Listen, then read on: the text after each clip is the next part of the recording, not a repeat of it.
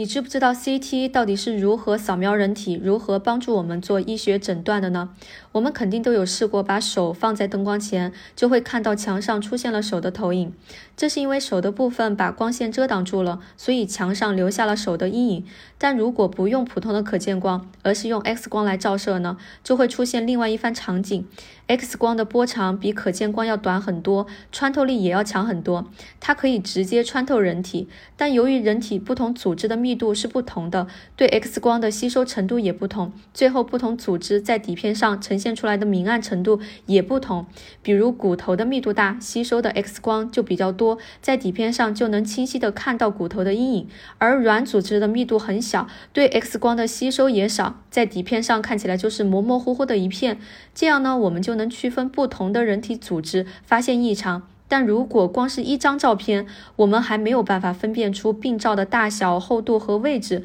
所以就需要不同角度的 X 光片。那么 CT 就很像一个洗衣机的滚筒，让 X 光围绕着患者旋转，从不同的角度拍摄影像，最后呢，通过计算机的数据加工，形成不同截面的扫描图。这就是 CT 的工作原理。